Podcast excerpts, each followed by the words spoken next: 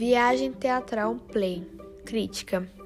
Bom, eu achei a peça muito legal, pois ela tem uma interpretação dos personagens e som muito bem feito, muito bem produzidos, que faz você se atentar a mais ao enredo da história. E a peça fala sobre um grupo de viajantes de teatro que eles são perdidos no interior e eles fazem disso uma grande história com vários acontecimentos marcantes.